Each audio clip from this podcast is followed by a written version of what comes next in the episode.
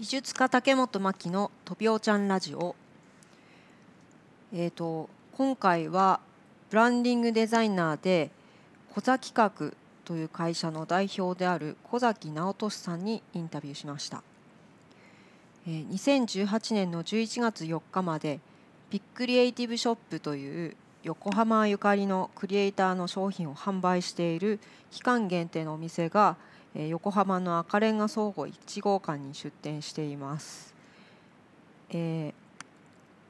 まあ、ビッグクリエイティブショップというのはデザイナーの中川健三さんが代表を務めていらっしゃいます株式会社エクスポートというところが運営しています。えーとまあ、横浜市の、えー、横浜市文化観光局との共同プロジェクトという感じです。で、えーとまあ、横浜に一度いらっしゃった方はあのランドマークタワーとか赤レンガ倉庫とかあとマリンタワーとかあののお土産を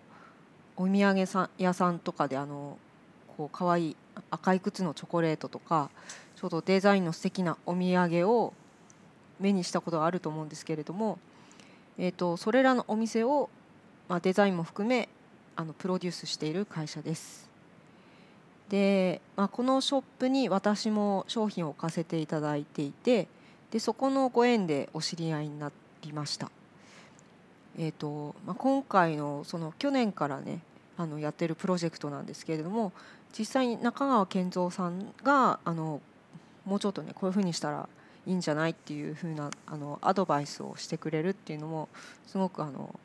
ためになってあのお店の方でもなんかショップの店員さんがとってもこう頑張って売ってくださるというあのすごいいいプロジェクトです。えーと、今回ご紹介する小崎さんはあの昨年ヘアゴムをお土産にするっていうことで結構あの売れまして、えー、まあ、中川さんのお店の方で取り扱いすることになったということだったんですけれどもあのどんな方なのか初めて会った時にお話しした時の音源を今回アップしました。あのファミレスで録音したのでかなりおお聞き苦しいと思いますけれどもあの聞いていただけると嬉しいです。それではお聞きください。私はそのデザイナーではないんですでも街の人と関わってていろんなこと頼まれるのってデザイン的なことが多いんですよね。でそのまあ、最初はデザイナーさんとかに振ってて私できないからっつって。でもなんかとちょっとずつそれの真似事みたいなことをするようにはなったんですけどいろいろやっぱりその相談受けるとその一貫性がないっていうのはすごいあってなんかそのちょっとデザイン変えてやってみてダメだったからデザイン変えるとかそのデザイン変える前にもうちょっと売る売ってみようよとか売り方とかやり方考えてみようよっていうふうに言ってみたりあとはまああのこら辺でやったやつは駐車場をすごい持ってる会社があって駐車場のマークが全部違ってただからその Times とかなんかそういうのってみんなわかるじゃないですか、だからそこの駐車場だよっていうふうに分かるようにしようっていうのをあのそれはなんかそのデザイナーさんと一緒にやったんですよ。だからそうそうそうそう。重要ですよ、ね、そう。なんかそのまあ、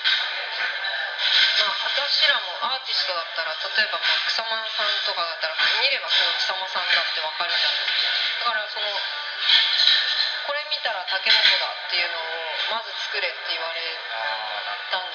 いろんなことやってみたくはなってたんですけどもある時期はもうこれしかやってないみたいな。なんか個展行けばもうこの絵しかないみたいなまたこれかみたいなことをなんか怒鳴って帰る人もいて そんぐらいなんかもうしつこくしつこくもうずっとなんかやるみたいなのがあったんでなんかそうそこってなんでみんなコロコロ変えちゃうのかなっていうのはななんかそういうこう不安とかもあるあるやっぱりその一人とか、まあ、その個人的なこう思いつきとかでやってみたりするとやっぱりその感情に左右されちゃうので、まあ、ある程度その計画性を持ったその表現っていうかデザインっていうのをあのおすすめしてるんですよね、それはそのみんなに知ってもらうためだったり覚えてもらうってことでそこをビジネスにもプラスに働くようにしましょうねっていうことで別にその表現としてはどっちが正しいとか間違ってるとかはないん。ですけどやっぱりこう自分と誰かっていうその誰かだったり、まあ、お客さん。だったりそういう人たちにやっぱ働きかけなきゃいけないんでそういった意味では統一させるとか何回も露出するとかっていうのが結構重要になってくるんですね。あとはまあそのどういうイメージをこうすり込むかとかそれも大事でじゃあ僕とかは会社ではそのまだ知られてない価値を輝かせるっていう言葉をミッションにしていてはい名刺の後ろにも手書きで書いてうんなんか書いてあったこれがまあデザインの役割だと思ってるんですよ。でまあ、そのこれを実践するためにはまだ知られていない価値も見つけなきゃいけないしそれを見つけた上で、まあ、もっと輝かせたりあの知ってもらう形にしないといけないことがあるので、まあ、そこをまあなんでしょうね。あの使命として。活動してますねなので、まあ、な何のデザインをするっていうのはあんまり限定してない。なるほど。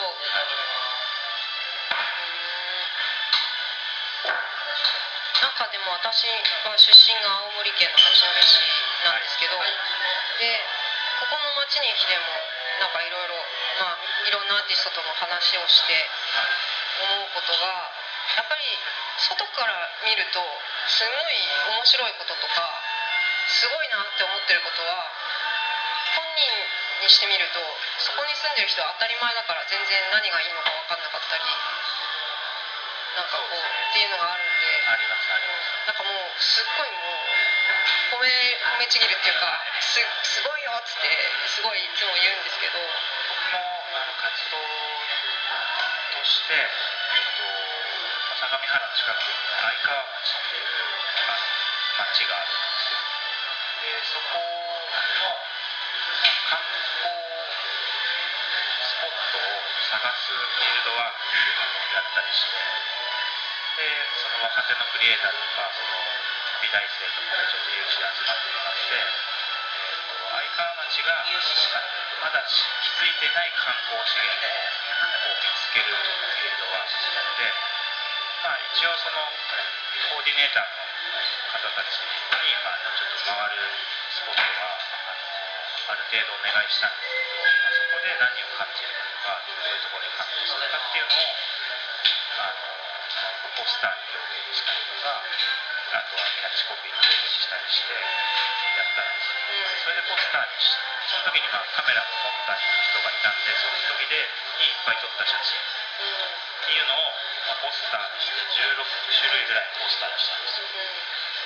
そしたらやっぱそれを地元の人に見せると、まあ、なんかこういい意味でですけど自分たちの街じゃないみたいなっていうあなんか箱根のポスターみたいなねというような感想を言ってくれてなんか場所を聞くまでそれがどこだかわからなかったりとかでここだよっていうのを教えるとあそこがこんなに綺麗に見えるのとか箱根みたいに見えるんだねっていうのを結構地元の人が気づくことがあったりしてでそういった意味でもまだ知られてない街っていうものがたくさんあるなと思っるっていうこともまた楽しみにしてますね。あとこれこれ。あはい。これこれ。はい。なんか結構うまくいったんだよみたいなのをなんかすごい言ってました。そうです中川さんとかにもいろいろアドバイスもらってやったんですけどこれあの去年の横浜アトリエンナーレの時にショップトリエンナーレでこれ横浜帰りの贈り物っていうのでこう行ったよっていう歌があるんですよでこれは横浜の街にあの街のイメイメージで、はいその街のイメージ。元町山での街のイメージでこのゴムヘアゴムのリングとあとはこれ首紐ブレスレットなんですけどそれの配色を決めてるんですこれはもともとその相模原にヘアゴムのシェア国内でもヘアゴムを6割ぐらい作って日本で流通してるヘアゴムの6割ぐらいをこの会社が作ってるんです井上さんあの来てまいらっしゃってました。あそうですそうですっていうあの会社があってそこの会社が、えーまあ、OEM といってで井上さんが作ったっていうことは世の中には見えてない自社商品も作っていきたいよねっていう思いがあったのでショップトリエンナーレの企画を受けた時に、まあ僕自身も別に売る商品もなかったので、一緒に考えませんかっていうヘアゴムとか飛び紐で何かグッズを考えませんかっていう話を持ち出したのが最初なんです。でも本当企画からこの色決めまで、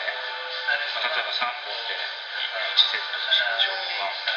箱に入れましょうとか結構一緒に考えてやってでまあエアゴムだとねやっぱり100円で何本も手に入るものなので、まあ、それをもっとこのねグッズとしてあの贈り物レベルになるのがヘアゴムを。ヘアゴムっていう風に売っちゃうとちょっと難しいところなので、まあ、アクセサリーとして使えないかなってのでこういうちょっとチャームをつけたりとかリングをつけたりとかこの3本でワンセットだよっていう風に工夫してこれを2000円で売ったんですよ今もどっかで売るってましたよね。どっかのお土産屋で。引き続きそのエクスポートさんの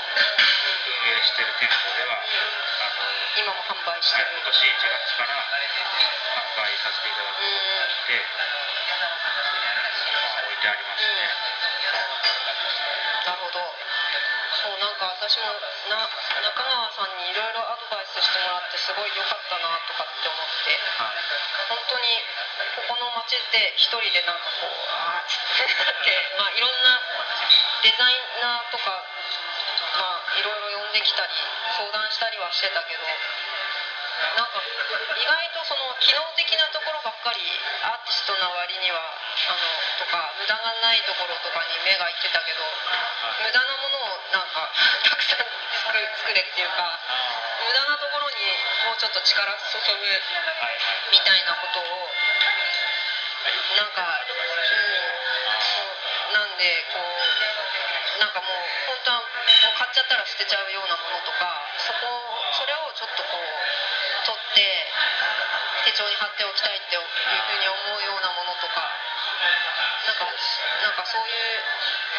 なんかこんなもん作ってどうすんのみたいなツッコミ入れられるみたいなぐらいのものをなんかちょっとこう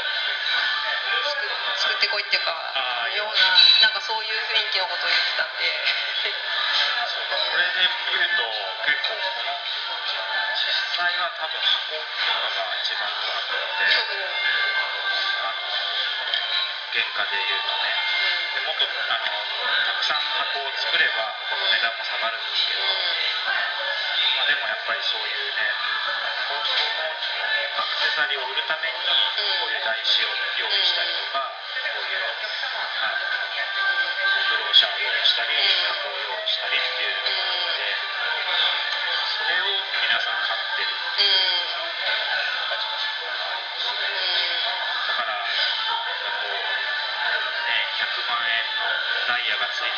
るああいうケースに入ってるからこうあの高価に見えたり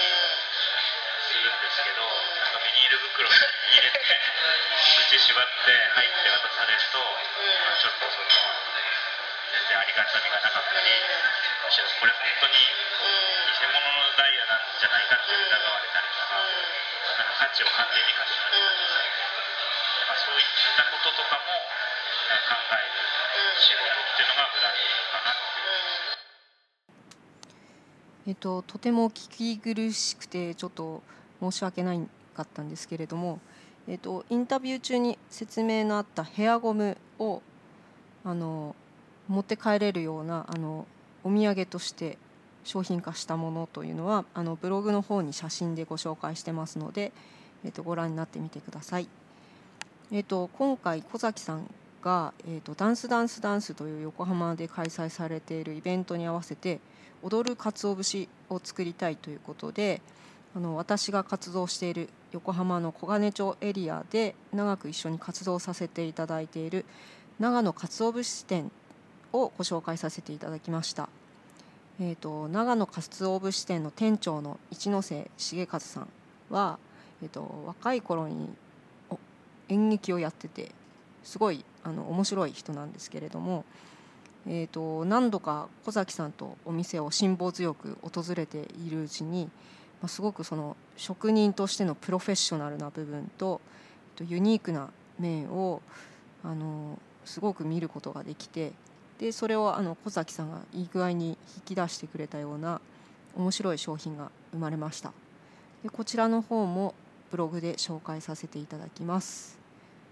はい、それではここまで聞いていただきありがとうございました。